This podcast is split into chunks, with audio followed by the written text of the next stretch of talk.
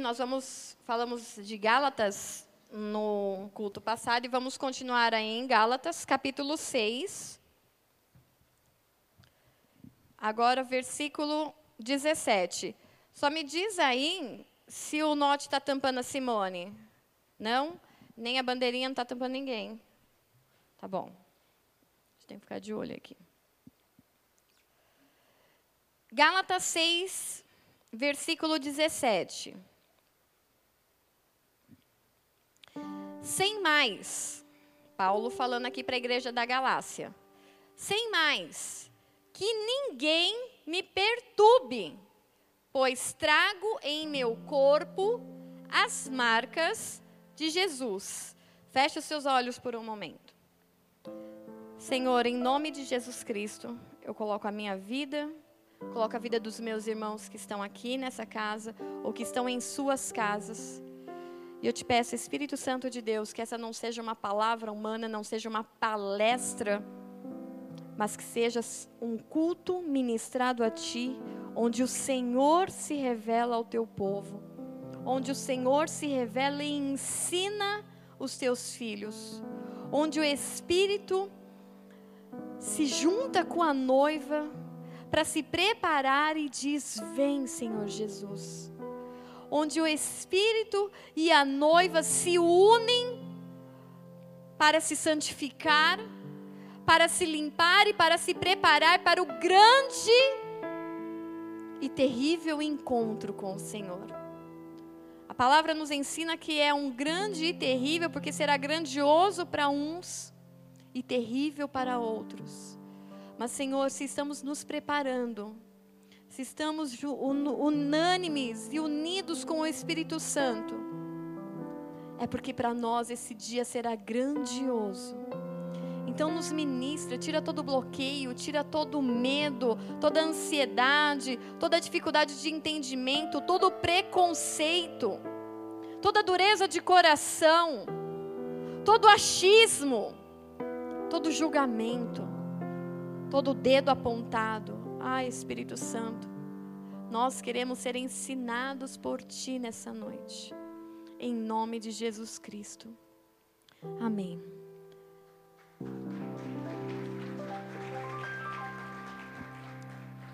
Bom, essa carta de Gálatas, carta aos Gálatas, né? Foi escrita por Paulo. E Paulo, no final desse capítulo 6, ele meio que encerra falando, ó, depois de eu já ter dito tudo o que eu disse acima e nos textos anteriores, sem mais. Sabe aquele negócio de é, carta que você vai mandar para algum lugar e aí no final, depois que você disse tudo, aí você, sem mais, vírgula, atenciosamente, fulano de tal? É mais ou menos essa carta que Paulo está mandando para a galáxia. Sem mais, ele disse, disse, disse um monte de coisa, ensinou um monte de coisa, e no final ele disse: sem mais, que ninguém me perturbe, pois trago em meu corpo as marcas de Jesus.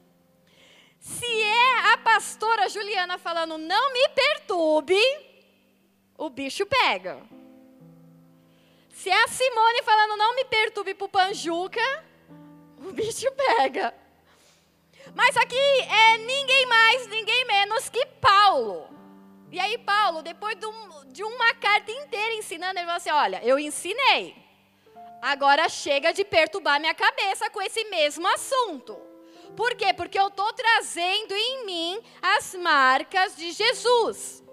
E essas marcas de Jesus, a palavra marcas que Paulo usou aí no grego é estigma que é até usado também, só que com um E, esse estigma é só S-T-I-G-M-A. No nosso português ele tem um E na frente.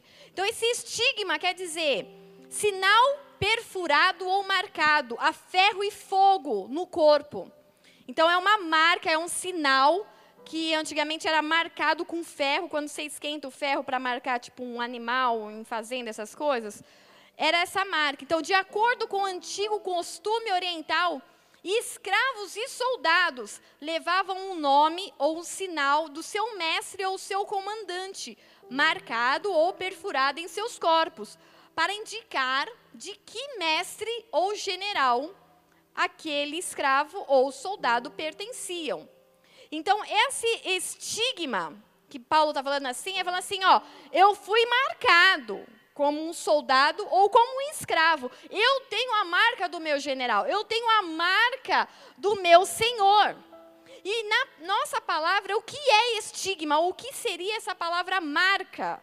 Né? Marcado. Marcar é deixar cicatriz por ferida ou um sinal natural no corpo. Essa palavra também hoje ela é muito usada para aquele estigma social ou uma marca social, normalmente para é, demonstrar algo pejorativo. Eu vou ler aqui uma, uma definição do Google, que está no Wikipedia, que é: estigma social é uma forte desaprovação de características ou crenças pessoais que vão contra normas culturais. Estigmas sociais levam à marginalização. Para a sociologia, num sentido contemporâneo, o estigma também é, pode ser conceituado como uma marca objetiva que recebe uma valorização social negativa. Então, é como uma marca pejorativa, uma marca, alguém que se acha superior, ele fala assim: olha, aquele fulano ali, ele não vale nada por conta disso. Ele marcou aquela pessoa com uma informação de depreciação, de uma informação é, pejorativa menor, diminuindo ela e se colocando acima. Então, estigma, ele quer dizer marca. E hoje, no nosso cotidiano, nós usamos muito essa palavra estigma ligado muito ao conceito social. Então, eles selecionam um grupo de pessoas normalmente. Então, quando você ouve o jornal falando, ah, esse grupo está estigmatizado. Nós cristãos, por exemplo, somos um grupo muito estigmatizado. Por quê? Porque eles olham para o crente, eles falam assim: só é crente porque é burro. Só é crente porque não tem faculdade. Só é crente, só vai para a igreja porque não tem intelecto, não são desenvolvidos culturalmente. Então, um grupo se intitulou mais inteligente do que outro e estigmatizou um grupo por crer no que se crê. Se crer na Bíblia, se crer na família, se crer num casamento entre homem e mulher. Então, houve uma estigmatização do cristianismo, por exemplo, para que vocês entendam o que é estigma e marca. Vocês estão comigo? Amém, gente? Amém. Tem muita, muita gente nova. Então, vocês não estão acostumados comigo. Eu gosto de, por mais que vocês estejam de máscara, vocês estão vivos e vocês precisam participar comigo, tá bom? Amém? Amém. Ah, tá bom, tá melhorando. Então, o estigma social é definido enquanto marca ou sinal que designa ao seu portador como desqualificado ou menos valorizado, que é uma definição da sociologia. Então, portanto, estigma cumpre a importante função de designar os que pertencem e os que não pertencem. Olha como a marca, o estigma, ele é perigoso, porque quem marca diz se você é ou se você não é. Olha o poder de que tem aqueles que marcam ou estigmatizam pessoas. É uma palavra meio difícil de ser é, conjugar ela. Então, é, que dizer quem pertence ou não pertence a um determinado grupo, ou insiders ou outsiders. Então, insiders é in, é dentro, out é fora. Então, alguém decide falar que você é in, porque você curte uma bebidinha no final de semana, não tem problema nenhum, você não pega nada. Ah, então você está dentro, inside. Você está junto com todo mundo, você está num conceito na marca da galera. Agora não, eu, eu ando em santidade, eu não uso drogas mais. Aí você é out. Vocês estão conseguindo entender comigo? Então o mundo, ele começou a falar quem é in e quem é out. Quem tem a marca de que é muito bom ou de quem tem a marca de que é inferior. É, é, é diminuído, não tem cultura, né? E o, a, a, o conceito de cultura varia muito de cabeça para cabeça. Então, diminuir uns e aumentar outros, essas eram as marcas e os estigmas que estavam rolando na igreja da Galácia. Porque Paulo falou assim: peraí, não me perturbem, porque eu já ensinei vocês, porque as marcas que eu tenho são as de Cristo.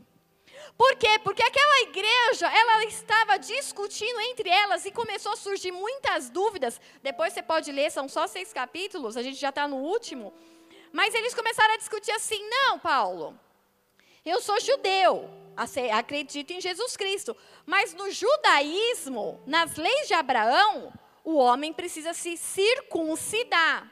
O que é circuncisão? É. Qual é o nome de hoje que usa? Quando a criança vai operar lá, gente? Fimose. Oh, obrigada, cadê a Lu? Foi a Lu que gritou, né? Operar a fimose. Então, aquela, aquela pelinha que tem na criança ou no homem, né? No pênis.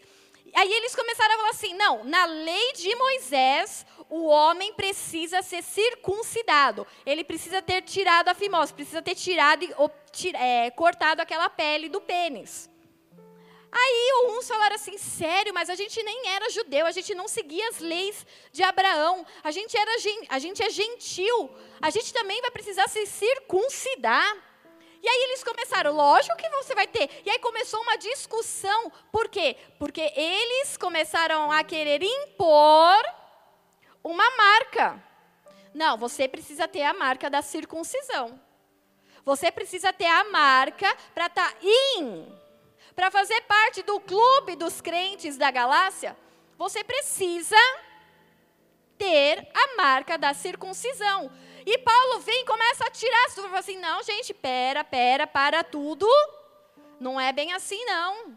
Se um é gentil e não tinha, ele vai buscar Jesus Cristo, não tem nada a ver. A lei era para o povo na lei, na época, mas ele não precisa circuncidar. Então ele começou a tirar as dúvidas da igreja naquela época. E Paulo começou a ensinar com muito esforço aquela igreja sobre tudo aquilo que eles estavam tendo dúvidas. Porque onde há dúvida, Satanás consegue operar e começar a lançar o joiozinho dele. Ah, mas será que Deus opera? Será que Deus está te ouvindo? Será? E aí, a dúvida é um perigo. Então, Paulo fez o quê? Gastou tempo ensinando a igreja e tirando todas as dúvidas da igreja.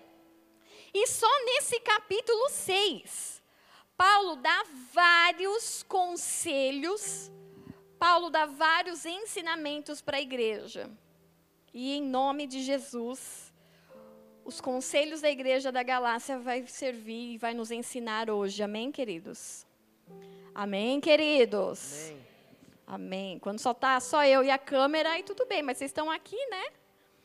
Então, o primeiro conselho, lá de é, Gálatas 6, siga os conselhos e não me perturbe. Não precisa pôr nem meu nome, põe assim, apóstolo Paulo. Tá? Porque senão falar assim, nossa, a pastora mandou o pessoal não perturbar ela. Não, é Paulo. Paulo está falando. Primeiro conselho de Paulo para a igreja da Galácia. Porque é uma igreja que começou a ter dúvida, é uma igreja que começou a ficar meio esquisita. E ele falou: pode parar com isso. Gálatas 6:2, ele fala assim, ó, levem os fardos pesados uns dos outros e assim cumpram a lei de Cristo. Eles estavam discutindo lei, né? A lei mosaica. Ele falou assim, ó, não, a lei agora é essa. Ajuda quem está precisando de ajuda. Carrega o fardo de quem está, tá, a vida está difícil. Começa a, a cuidar de quem está precisando. Então, o primeiro conselho é, seja útil. Igreja da Galácia, seja útil. Igreja de Cumbica, seja útil. Então levem os fardos pesados um dos outros e cumpram a lei de Cristo. Esse fardos, a palavra usada por Paulo é baros, que quer dizer opressão, peso, preocupação e carga. Tem alguém aí entre vocês preocupado? Ajuda essa pessoa. Ela está com um fardo. Tem alguém passando por uma dificuldade, por um desemprego, está precisando de uma cesta? Ajudem essa pessoa, seja útil para essa pessoa. Tem alguém passando com dificuldade com o seu filho, não está sabendo lidar com uma criança pequena, ou um adolescente, ou um filho mais velho que saiu de casa. Seja útil, ajude nesse momento. Seja útil. Ah, não, mas a pessoa está passando por uma guerra espiritual, opressão. Ajude essa pessoa levando o fardo, ajudando ela, carregando o fardo dela por um tempo. Então, levem os fardos pesados uns dos outros. E assim cumpram a lei de Cristo. Essa lei é a palavra nomos, que quer dizer uma lei ou regra que produz um estado aprovado por Deus. Instrução moral dada por Cristo a respeito do amor. Então, a lei de Cristo é baseada no amor. Eu olho para a pessoa que está do meu lado, eu vejo a dificuldade, eu vejo o vazio, eu vejo o que eu posso ajudar. Seja útil, levem os fardos pesados uns dos outros. Tá difícil um dia para você, vem alguém te ajuda, te, te, te discipula, ora com você, te dá um ânimo, te dá um sonho, te dá uma nova perspectiva, abre os teus olhos, falando: olha, não acabou ainda. Ela se torna útil e aí você é avivado. Só que de repente, como eu disse no outro culto, o mundo dá uma volta e é você que vai precisar e aí essa pessoa ou, a pessoa vai precisar e você vai estar lá disponível, podendo carregar o fardo daquela pessoa naquele dia. E pode ser uma preocupação das mais variadas. Pode ser uma ansiedade das mais variadas.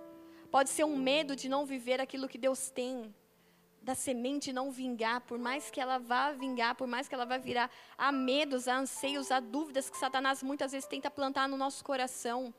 Então, seja útil.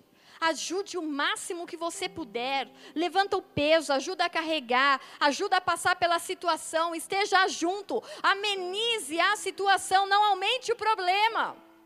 A pessoa está lá com uma dificuldade, vem contar a dificuldade, aí você ouve, você fica em choque, porque muitas vezes a gente fica em choque mesmo. Mas aí você segura o seu choque, faz cara de paisagem e no final você fala assim: em nome de Jesus vai dar tudo certo. Não chega e fala para ela: minha filha, tua vida está uma desgraça mesmo, pula da ponte e morre. Não, seja útil começa a, a despertar novos é, horizontes para as outras pessoas que não estão conseguindo enxergar. Como uma menina de 19 anos não consegue se enxergar dentro de uma faculdade? Como que ela olhava e via todas as amigas que tinham saído com ela do terceiro ano já estavam tudo na faculdade, menos ela. Aí a gente vira e fala: não, desgrama, é essa vida que Deus te deu mesmo. Lógico que não, seja útil. O que, que a gente pode fazer? Vamos pensar, vamos buscar, vamos, vamos bater nas portas de faculdade, vamos ver quem trabalha, vamos pedir ajuda, vamos ver isso, vamos ver aquilo. Pá, de repente você é útil na vida de alguém. E de repente alguém que não tem sonho, alguém que não tem perspectiva, está matriculado na faculdade. Está começando a sonhar e começou a projetar coisas que ela nunca imaginou que era para a vida dela. Por quê? Porque alguém aí se dispôs a ser útil. Então seja útil, guerreia junto à opressão do outro. Satanás se levantou, o casal está brigando, está tretando. Se põe junto dessa família. Vamos orar junto, vamos jejuar junto. Seja útil.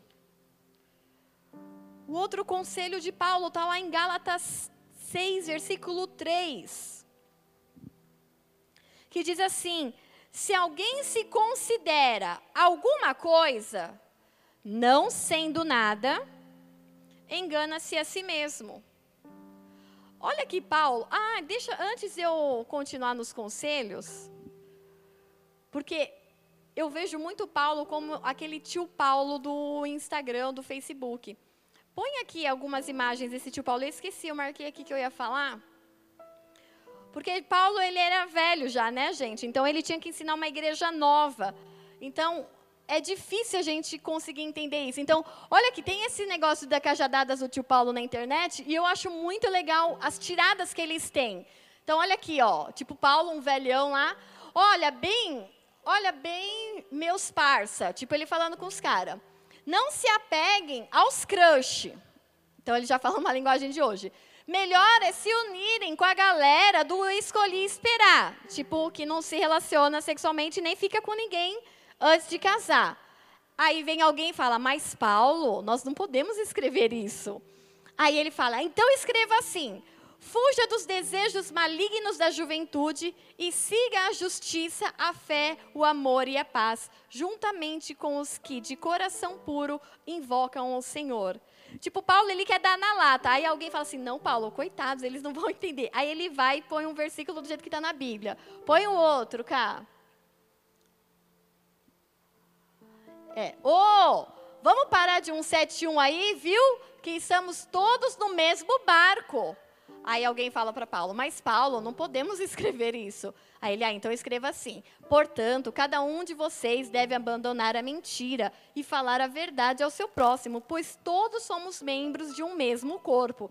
Tipo, ele pensa de dar a cajadada de um jeito, e alguém vem e repreende e fala assim: Não, Paulo, mas a igreja não vai entender assim. Aí ele vem mais ameno. Eu acho que tem mais uma aí. Se for para fazer as coisas para Deus com mimimi, e chororô, velho, nem mete a mão para fazer. Aí alguém vem, Paulo, não podemos escrever isso. Ai, mano, eu tenho umas que é muito boa. Então escreva assim. Aí Paulo modifica as palavras para os mimizentos. Fazei todas as coisas sem murmurações e nem contendas. Filipenses 2,14. Tem mais algum, Mila? Ô, rapaziada, tá na hora de vocês pegarem leve com os brothers da igreja. Até parece que vocês nunca pisaram na bola. Tipo, o pessoal que chega, é novo, aí começa a dar umas vaciladas, e a, a galera mais velha dá uma pesada. Aí ele, Paulo, não podemos escrever isso. Ele então escreva: Sejam bondosos, compassivos uns para os com os outros, perdoando-os mutuamente, assim como Deus os perdoou a vocês em Cristo. Efésios 4:32. Então, aqui esses conselhos de Gálatas é a mesma coisa, é desse jeitinho que eu, eu vejo Paulo ensinando a galera. Tipo, meu, seja útil. Na mente dele está seja útil, mas ele vem e põe um versículo assim mais doce. Levem os fardos pesados uns dos outros e assim cumpram além de Cristo. Mas a mente dele está tipo praticidade.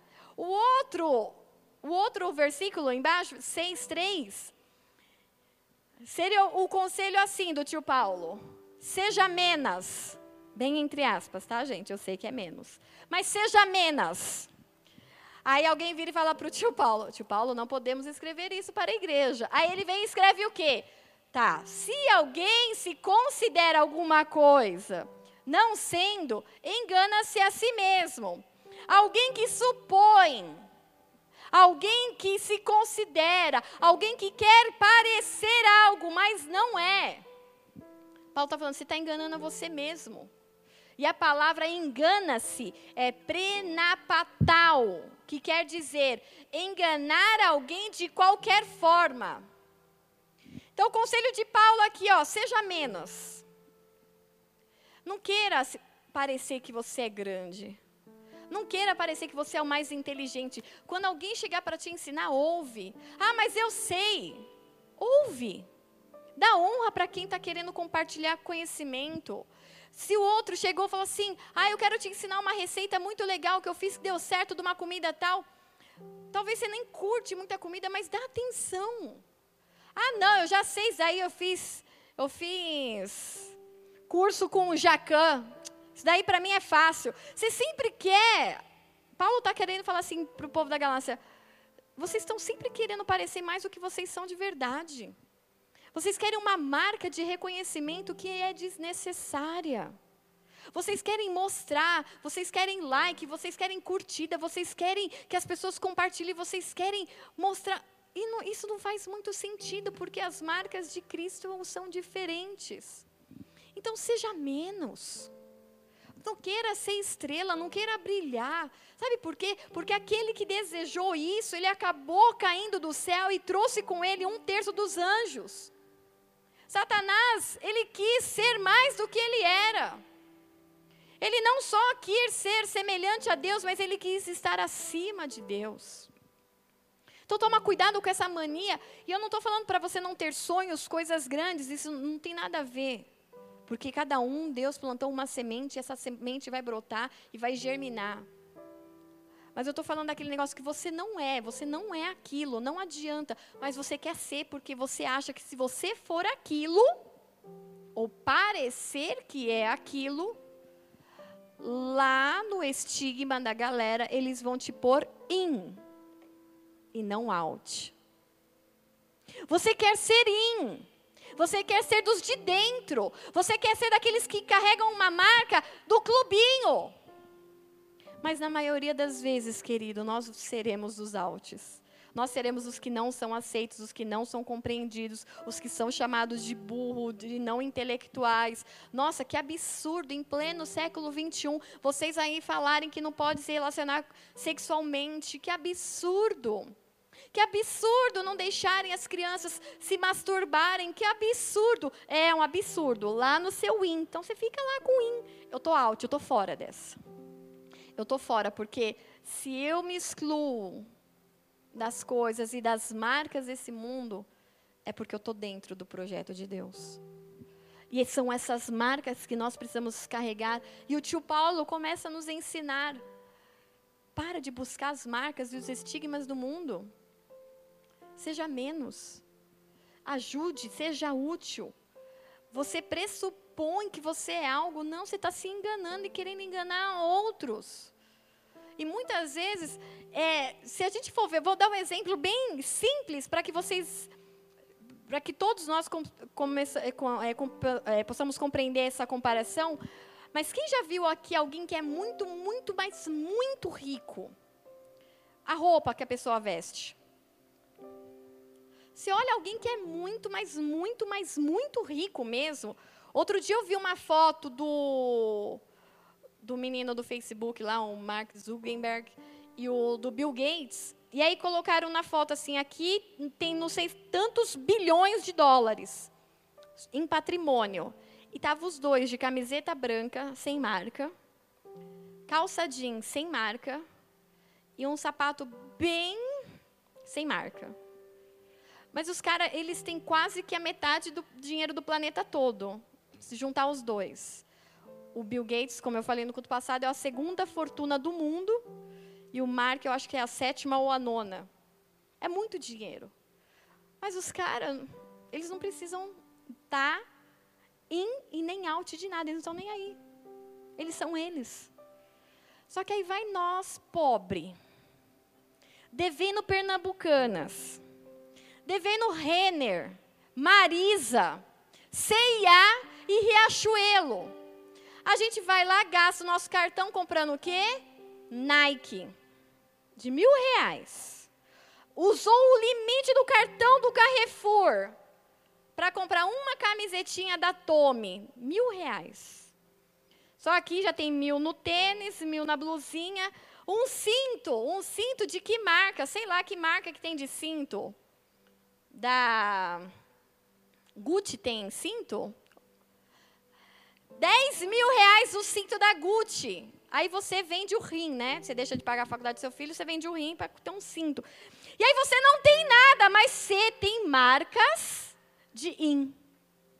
Que eu tô dentro. Ah, eu tô na moda.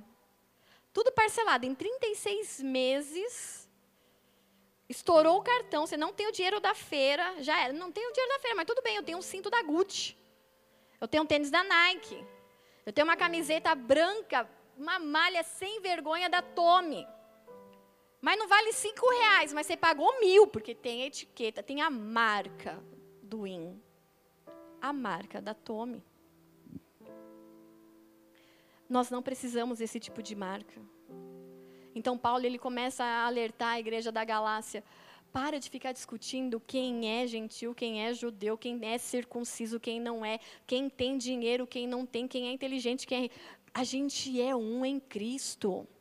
Essa é a marca, vocês são um em Cristo. Então ele começa a dar esses conselhos e nos ensinar. Que marca que vocês estão preocupados em parecer para o mundo serem? Para de gastar dinheiro para querer mostrar algo que você não é. Não tem dinheiro. Ah, mas vamos juntar, vamos não sei o quê.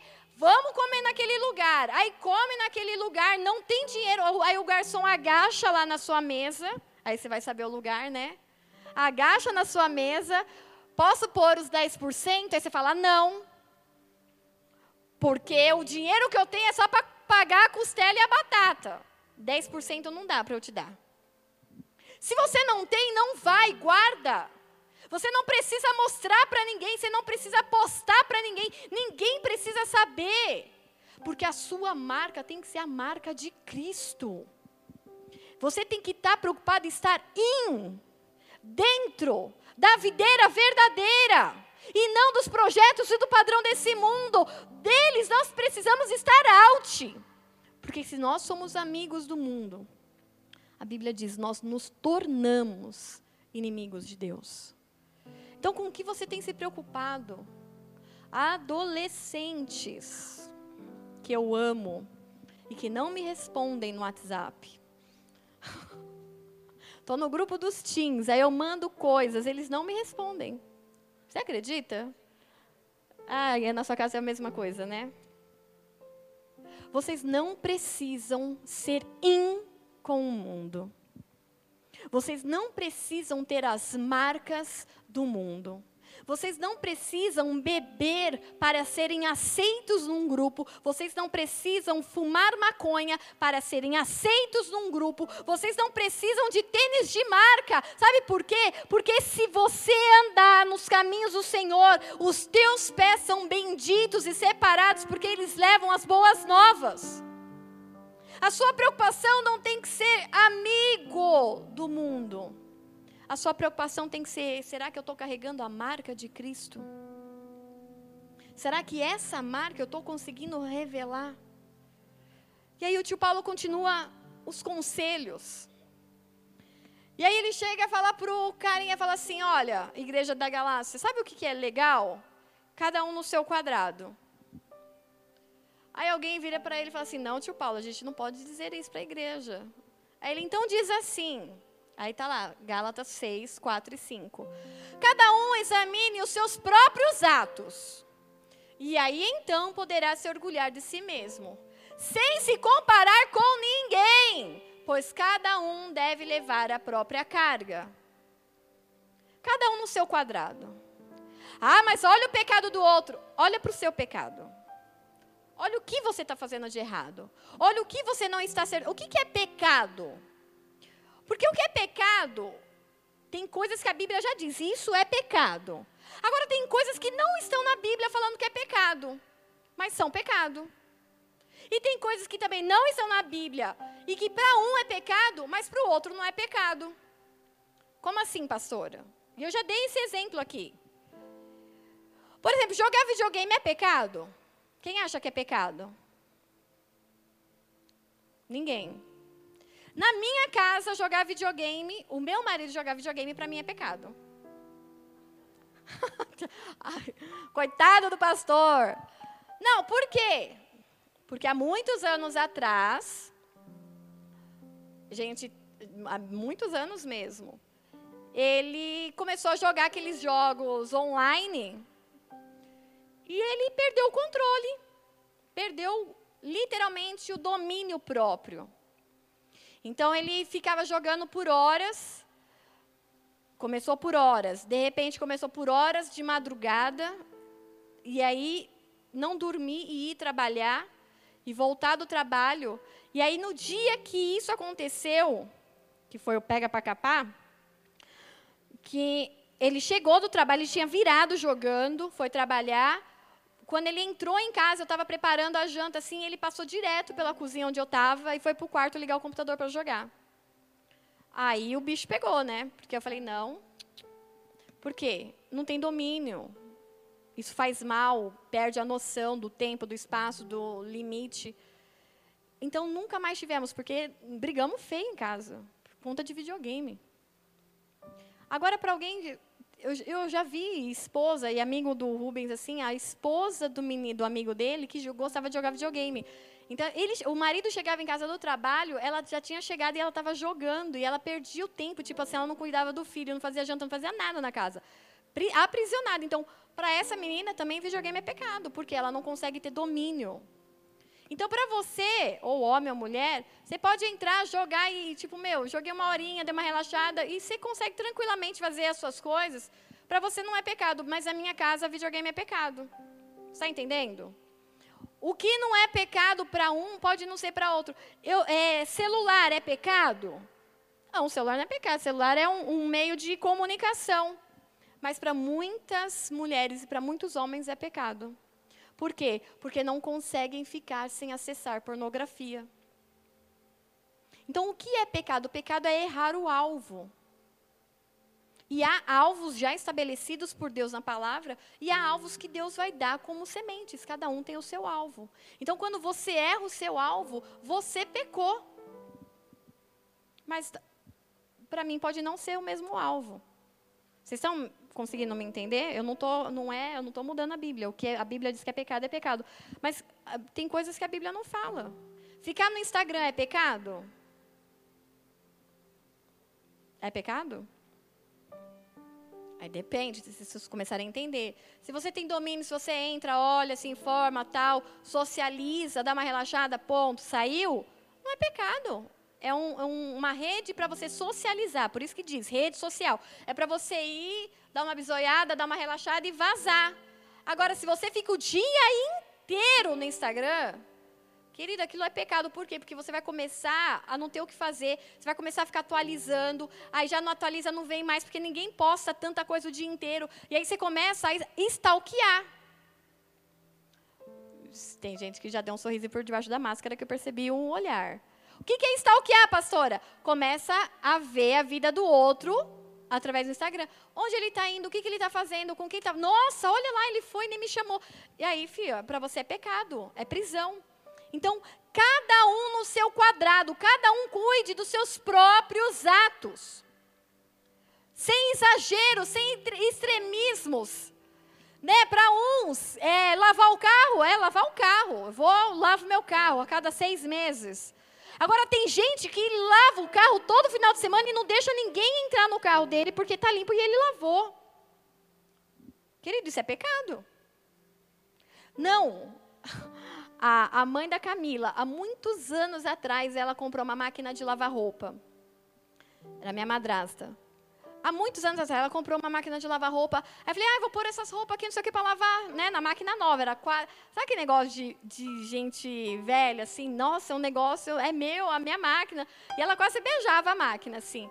E aí eu falei, ah, vou pôr não sei o que na máquina. Ela, não, o que, que você vai fazer aí na máquina? Eu falei, ué, vou lavar a roupa. Não, não vai lavar roupa não, ela já lavou roupa ontem. Aí eu falei, oi? Você não comprou a máquina para lavar roupa? Não, mas ela tem que dar um descanso, ela tem que ter uma pausa. Imagina se vai pôr, um, ontem já vai pôr hoje de novo? Tipo,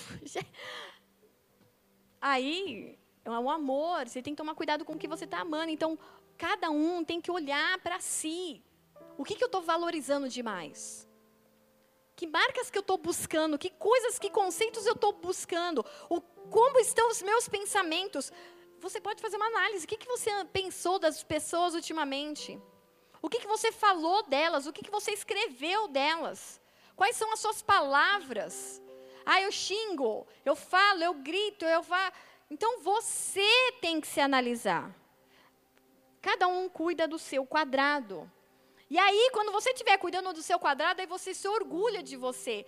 Por que Paulo fala isso? Porque justamente quando eu estou olhando para mim, eu vou ver que eu estou zoada. E não dá para se orgulhar. Você vai se humilhar.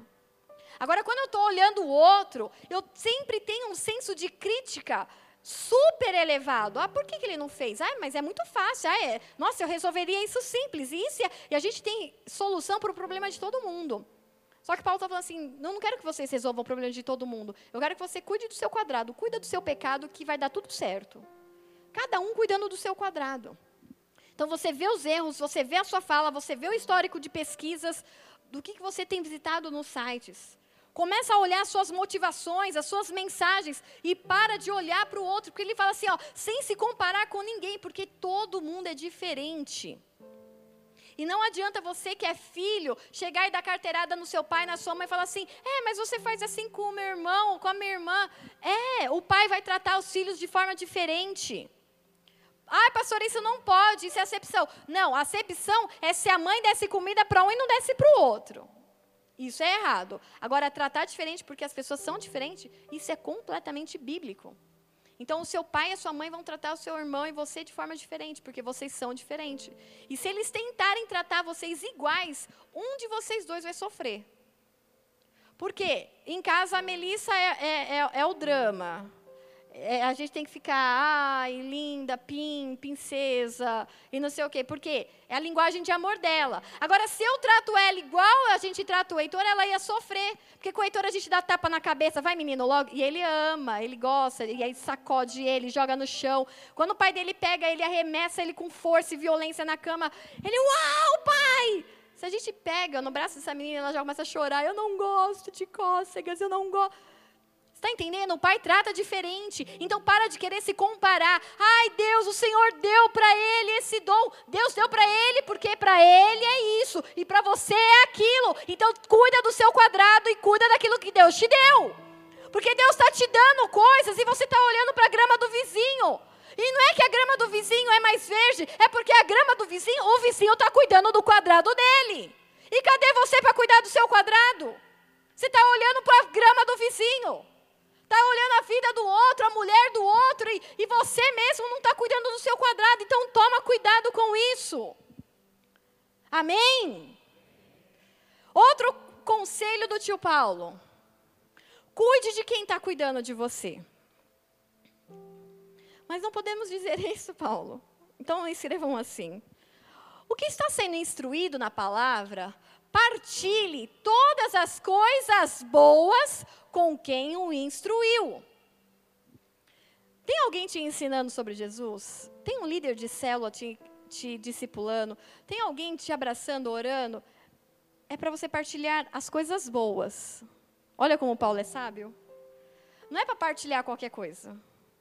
Partilhe as coisas boas. Teu pai e a tua mãe te ensinaram. Pastora, meu pai e minha mãe não são exemplo. Tudo bem, é pai e mãe, Deus estabeleceu na sua casa. Partilhe com ele aquilo que você tem conquistado, aquilo que você tem produzido. Tem muitos jovens que começam a trabalhar, jovem aprendiz, estagiário numa empresa, tal, começa a ter um dinheirinho. Aí leva os amigos, ah, eu faço a sua. Ah, eu faço a sua. Pode deixar, vamos lá. O lugar caro, não, pode deixar que eu faço, eu pago. E aí você paga. O cara nunca fez nada, é seu amigo agora. É a nova fase, a estação, tá bom, tá com você. Mas nunca levou o pai e a mãe para jantar fora. A sua mãe, ela nunca comeu um lanche do McDonald's. Não sabe que sabor tem. Por quê? Porque entre comer um lanche e comprar mistura para a semana, ela compra a mistura da semana para todo mundo comer. Mas aí você começa a ganhar dinheiro, você leva os seus amigos para o McDonald's e deixa a velha em casa sem saber o que, que é o gosto da batata frita do McDonald's. Então Paulo está falando assim, cuida de quem está cuidando de você. Quem está te instruindo, quem está te ensinando, partilha com ele as coisas boas. Porque, poxa vida, eles, eles estão pagando um preço pela sua vida. Eles estão orando, eles estão jejuando. Muitas vezes, quantos líderes aqui ficam sem dormir durante a noite? Porque, ah, eles querem? Não, porque Deus coloca eles para orar por um povo. E muitos dão de ombro para essa entrega, para essa disposição. Então, cuida de quem está cuidando de você. Chegou destruído na igreja, chega sem casamento, sem emprego, feio e cheio de demônio. Aí a gente vem, cuida, o líder cuida, jejua, passa, vai na boca, busca e chora e luta e isso e aquilo. E aí depois que a pessoa está bem, ela vai comer pizza com os outros. Ela não leva o líder de célula, não. Não leva o líder de ministério, não. Ah, eu vou com a galera. Então aprende a honrar, a cuidar de quem está cuidando de você. Aí o tio Paulo vem com outra. Parem de se preocupar com os likes. Paulo, não podemos dizer isso. Como que a igreja vai falar? Ah, então tá bom, escrevam assim. Os que desejam causar boa impressão, de novo, ter uma marca boa, exteriormente, tentando obrigá-los a se circuncidarem, agem desse modo apenas por não serem perseguidos por causa da cruz, da cruz de Cristo. Nem mesmo os que são circuncidados cumprem a lei. Tipo assim, eles querem que vocês façam umas coisas, mas eles mesmos não fazem. Eles estão preocupados só de parecer que são santos, parecer que são bons, parecer que são espirituais. Querem, no entanto, que vocês sejam circuncidados, a fim de se gloriarem no corpo de vocês. Eles querem seguidores. Eles não querem filhos ou discípulos, eles querem seguidores. Olha, você tem que andar assim, com o cabelo assado, que não sei o que, não sei o que lá. E aí levanta alguém e fala, né? Não pode raspar o sovaco, né? E não isso, não pode raspar a perna. E aí eles impõem um padrão para ver você seguindo aquele padrão, mas eles mesmos não fazem. Tem que jejuar dez vezes por semana. E isso e aquilo. Aí você fala, mano, vamos, vamos. Aí você não consegue nem jejuar uma. Mas o, alguém está falando, alguém está impondo. E aí você vai, mas a pessoa mesmo, ela não jejua. Então a gente precisa tomar cuidado, para de se preocupar com o que parece. Para de se preocupar de querer agradar, de querer like, de querer seguidor. A gente tem que buscar família, irmão. Não é seguidor. Não é gente para ficar aplaudindo a gente. Nossa, que linda, lindona, perfeita, sem defeitos. Isso é coisa de adolescente.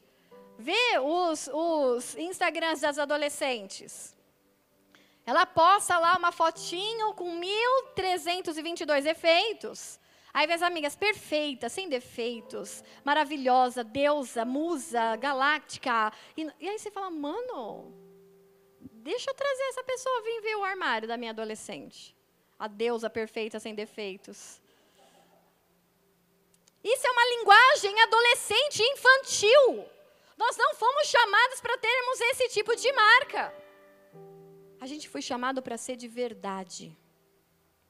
A gente foi chamado para não se preocupar com a multidão que nós poderíamos atrair. Talvez o seu papel vai ser discipular um, dois, e esse um, dois vão multiplicar em multidões. Talvez as multidões não virão através de você, mas vai vir através dos seus filhos ou dos seus netos. Então, para de se preocupar com os likes, com o que parece. Ainda Paulo fala assim no final: de nada vale ser circuncidado ou não, o que importa é ser uma nova criatura. Não importa se você é judeu, se é grego, se você é isso ou aquilo, se você tem ou não tem. O que importa é que você tenha nascido de novo. O que importa é que Jesus Cristo verdadeiramente faça sentido na sua vida. O povo estava tão preocupado com o que iam parecer, com o que iam pensar, estavam preocupados e esqueceram que tinham que ser uma nova criação.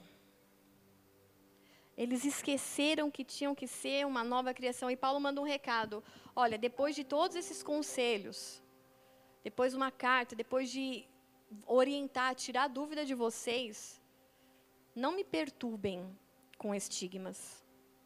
Não me perturbem com as marcas que vocês acham que eu preciso ter. Porque não bastavam querer marcas para mostrar para os outros, eles ainda queriam impor. Paulo, você devia ser assim também. Paulo, você está andando com umas coisas meio estranhas. Paulo, você está meio isolado. Paulo, esse negócio de você falar que cruz, morte, entrega, esse discurso é meio pesado. Esse discurso esvazia a igreja, Paulo. Paulo, vamos dar uma aliviada. Aí Paulo fala assim, mano, não me perturba com essas marcas. Não me perturba com esse padrão do mundo. Não me perturba com esse tipo de conversa, porque eu já ensinei vocês. Então, não me perturbem mais com esse tipo de picuinha. Não me perturbem mais com o assunto. Ai, o fulano seguiu o, o Beltrano e não, não segue o ciclano. Ai, ele comenta o post de um e não fala do outro. Ai, que ele faz. Aí, Paulo, tio Paulo, fala assim: mano, para de me perturbar com esse tipo de marca. Para de me perturbar com esse tipo de estigma. Para de me perturbar com esse tipo de infantilidade. Para de me perturbar que vocês estão parecendo um bando de adolescentes, musos, deuses perfeitos, e não tem perfeição no meio de vocês. Para! Não me perturbem com esse tipo de marca. Não me perturbem com esses assuntos novamente, porque vocês estão se preocupando com marcas desnecessárias com títulos, com nome, com o que parece, com status, e isso não vale de nada. Isso não vale nada. Prestem atenção nas marcas que vocês deveriam ter. Essas marcas, essas deveriam nos preocupar. Marca de repreensão. Provérbios 17, 10. A repreensão faz marca mais profunda no homem de entendimento do que cem açoites no tolo. Você foi repreendido por alguém, querido, isso é marca de Cristo. Aquele que carrega uma marca de repreensão, ele foi corrigido, ele é um homem sábio, um homem de entendimento. É melhor essa marca de repreensão, de ter sido corrigido, de ter sido exortado, do que cem açoites num tolo. Que ele vai continuar sendo um tolo marcado e sangrando, mas é um tolo. Aí, Provérbios está falando assim: aceite a marca de repreensão. Aceite quando alguém vem te ensina por amor a Cristo e por amor a você, falando assim, tá errado. Você está achando que está tendo vantagem, que é legal o suborno, que é legal o adultério, que é legal fofoca, mas está errado. Quando alguém chega e fala para um adolescente, você está errado em querer se parecer com outro, Deus te fez assim. Marcas de repreensão. Agora, o que a igreja do tio Paulo, muitas vezes ele tem que corrigir os versículos, porque senão vai fazer mimimi. Ah, falou errado, falou atravessado, falou grosso comigo. Nem meu pai, nem minha mãe não falam assim comigo. É por isso que está assim o traje que está hoje.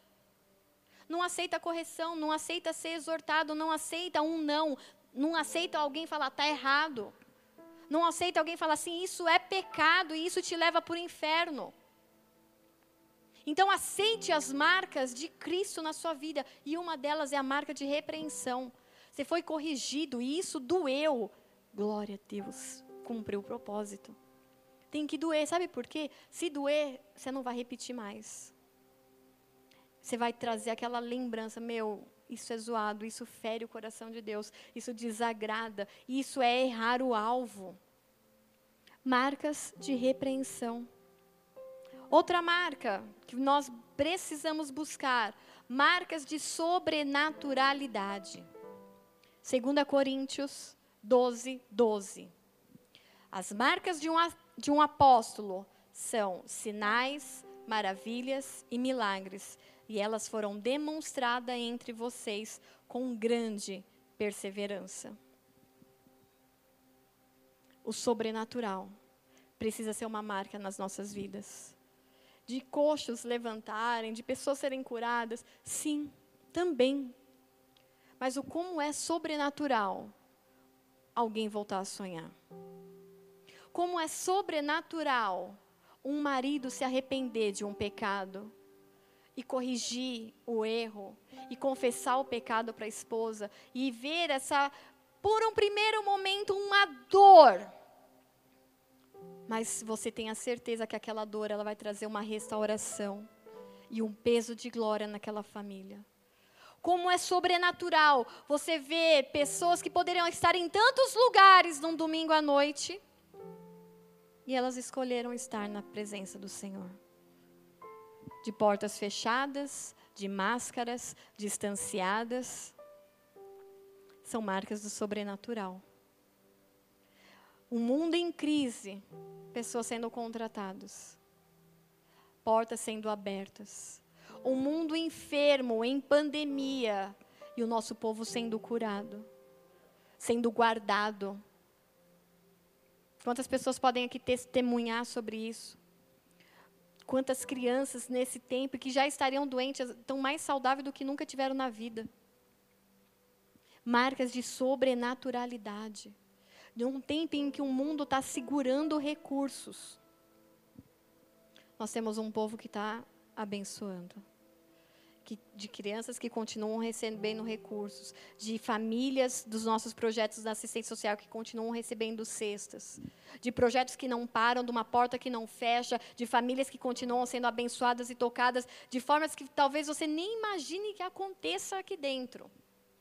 De quantas famílias que já passaram por momentos de dificuldade, de não ter o que comer, e a gente não levava só a cesta básica, mas muitas vezes a feira, muitas vezes o leite, muitas vezes a carne. Não se vê. Porque o sobrenatural não se vê, ele é invisível, mas o invisível está acontecendo. E essa é uma das nossas marcas, nós precisamos buscar essas marcas. Marcas de experiência. João 20, 25 diz assim: Os outros discípulos lhe disseram: Vimos o Senhor. Mas ele lhes disse, Tomé falando aqui: Se eu não ver as marcas dos pregos nas suas mãos, e não colocar o meu dedo onde estavam os pregos, e não puser a minha mão ao lado da mão dele, não crerei. E aqui a marca de experiência não é a experiência de Tomé, porque Tomé ele não passou pela experiência de ver Jesus ressurreto junto com os outros discípulos. Mas é a marca de experiência do próprio Cristo. Porque o próprio Cristo ele se reuniu com os discípulos e falou assim: aqui está a minha marca. A minha mão continua furada. E é, vocês estão registrados na palma da minha mão, conforme diz a palavra. Então nós precisamos ter marcas no nosso corpo e todas as vezes que nós olharmos para essas marcas, falar assim: eu tenho a marca de Cristo, Cristo passou por aqui.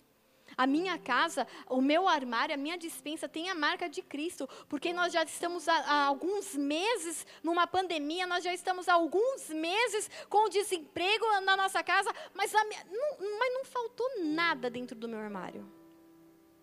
E eu sei que essa é a história que se repete em muitas outras casas. E que não faltou nada na geladeira. E que não faltou nada, mas, mas as contas estão em dia como nunca tiveram antes. Mas está em dia. Pensa contas em dia. Mas como consegue isso? Sobrenatural, marcas de experiência. Deus tem nos marcado com experiência. Aí para quê? Para quando as pessoas falarem, pastor, a gente perdeu isso, perdeu aquilo, a gente fala assim: fica firme. Eu tenho uma marca, eu passei por isso. Deus me supriu, Deus nos sustentou, Deus nos permaneceu de pé, Deus nos fez ficarmos firmes de pé até que essa onda passasse. Então, se eu passei e fiquei e permaneci, você vai passar e vai permanecer também. Nós não vamos parar na marca de, ah, não, eu não quero ter experiência com Deus, eu quero viver a minha vida do meu jeito. Não, a gente quer ter marcas de experiência. E a experiência de Cristo foi a cruz. Os discípulos não viram uma mão banhada em ouro. Os discípulos não viram os dentes de Jesus de ouro. Os discípulos não viram ele cheio de púrpura e coisas celestiais. Os discípulos viram uma mão furada e uma testa marcada. Açoites em sua nas suas costas. Então o seu corpo ainda não estava renovado ou glorificado. Ele veio do jeito que ele tinha saído da cruz. Então a marca da sua experiência muitas vezes vão ser marcas de dor. Mas essa marca de dor vai te levar à presença de Deus. E vai fazer com que outros não desistam da fé. E não queiram ser in. Porque não querem sofrer dor. Quando eles te virem, eles falam assim: vale a pena muito ser out eu vou permanecer. Por mais marcas que eu venha carregar. E Paulo fala: eu carrego as marcas de Cristo. Ele foi repreendido, ele sofreu marcas no seu corpo, ele sofreu açoites, ele sofreu naufrágios e ele não desistiu. Marcas de um discípulo, Paulo falando: é meu, é pega a cruz e vaza. Não tem outro discurso. Cristianismo não tem outro discurso. Não é deposita uma semente aqui e amanhã você vai ter um avião, isso. Não! O cristianismo é cruz. E Paulo fala: quer saber de um resumo do tudo? Pega a cruz e vaza. Aí o tiozinho lá escrevendo falou: Paulo, nós não podemos escrever isso. Aí Mateus escreve: Então Jesus lhes disse aos seus discípulos: Se alguém quiser me acompanhar, negue-se a si mesmo, Tome a sua cruz e siga-me. Pois quem quiser salvar a sua vida, a perderá. Mas quem perder a vida por minha causa, a encontrará. Pois que adiantará o homem ganhar o mundo inteiro e perder a sua alma? Ou que o homem poderá dar em troca da sua alma? Pois o filho do homem virá na glória de seu Pai com os seus anjos, e então recompensará a cada um de acordo com o que tem feito. Garanto-lhes que alguns dos que se acham aqui não provarão a morte antes de verem o filho vindo em seu reino. Há um reino vindo. Há um filho vindo buscar a igreja. Há um noivo vindo buscar a noiva. E essa precisa ser o nosso foco, essa precisa ser a nossa recompensa. Então, você vai perder a vida. Não quero perder minha vida, então você vai perder de qualquer jeito. Agora, se você se dispõe a perder a vida por amor de Cristo, você vai ganhar e essa vida é eterna, é abundante, é com Ele. Aí sim é ruas de ouro, aí sim é coisas sobrenaturais, coisas que os nossos olhos não viram, coisas que os nossos corações não nunca, os nossos ouvidos não ouviram e nem imaginou o nosso coração. É aquilo que Deus preparou no céu para cada um daqueles que permanecem. Out do mundo. Sem as marcas do mundo mas carregando as marcas de Cristo. E é engraçado que o mundo espiritual ele tem um paralelo. E tudo que Deus estabelece como um princípio espiritual, você precisa ter uma marca para entrar no céu. A marca de Cristo. Satanás vem e fala assim: "Ah, é? Deus precisa fazer esse eh, princípio de marcas?" Satanás também estabeleceu um princípio de marcas. Você tem que ter uma marca para ir para o céu, a marca de Cristo. E aí ele começou a falar assim: Eu vou implantar nesta era a minha marca também. E ela começou com esses exemplos que eu dei anteriormente. E finaliza com a marca da besta. Pastora, que assunto atemorizante, que coisa. Não, querido. Apocalipse 13, 16. Também obrigou todos, pequenos e grandes, ricos e pobres, livres e escravos, a receberem certa marca na mão direita ou na testa. Apocalipse 14, 9. Um terceiro anjo seguiu, dizendo em alta voz: Se alguém adorar a besta e a sua imagem e receber a sua marca na testa ou na sua mão. Apocalipse 16, 20. Primeiro anjo foi e derramou a sua taça pela terra, e abriram-se feridas malignas e dolorosas naqueles que tinham a marca da besta e adoravam a sua imagem. Então, no mundo espiritual não há isenção. Não há em cima do muro, não há morno, porque o morno vai ser vomitado. Ou você recebe a marca de Cristo, ou todos os outros, como diz Apocalipse 13, 16: todo, rico ou pobre, pequeno ou grande, escravo ou livre, vai receber a marca da besta. Então, ou você é marcado por Cristo para a eternidade, ou você vai ser marcado com a marca de Satanás, com a marca da besta, e vão vir sobre você feridas malignas e dolorosas. E Deus não preparou isso para você, querido. Então prefira hoje uma marca dolorida de Cristo, de abrir mão do seu egoísmo, de abrir mão do seu eu, de abrir mão muitas vezes da sua justiça, da sua razão. Você tem razão, tudo bem, você tem razão. Mas vamos ser marcados por Cristo. Ah, mas eu fui ofendida. Tudo bem. Ah, mentiram contra mim. Bem-vindo. Esse é o mundo dos out. Vão mentir, vão falar, vão caluniar. Mas nós somos marcados para a eternidade. Nós temos um rei, nós temos um Senhor e ele tem nos marcado neste tempo para a eternidade. Que nós possamos dizer como Paulo: chega de quererem me marcar, chega de quererem me perturbar com esses assuntos. Isso não me pertence mais, isso não é mais para mim. Eu não vou mais para a rodinha de balada, não vou mais para rodinha de bebida, de não vou, isso não me, não me perturbem mais com esse tipo de marca a partir de hoje, eu vou preferir as marcas de Cristo. Escolha as marcas de Cristo, por mais que isso doa e mate o teu eu, a tua razão, a tua justiça própria. Feche seus olhos, querido, no seu lugar.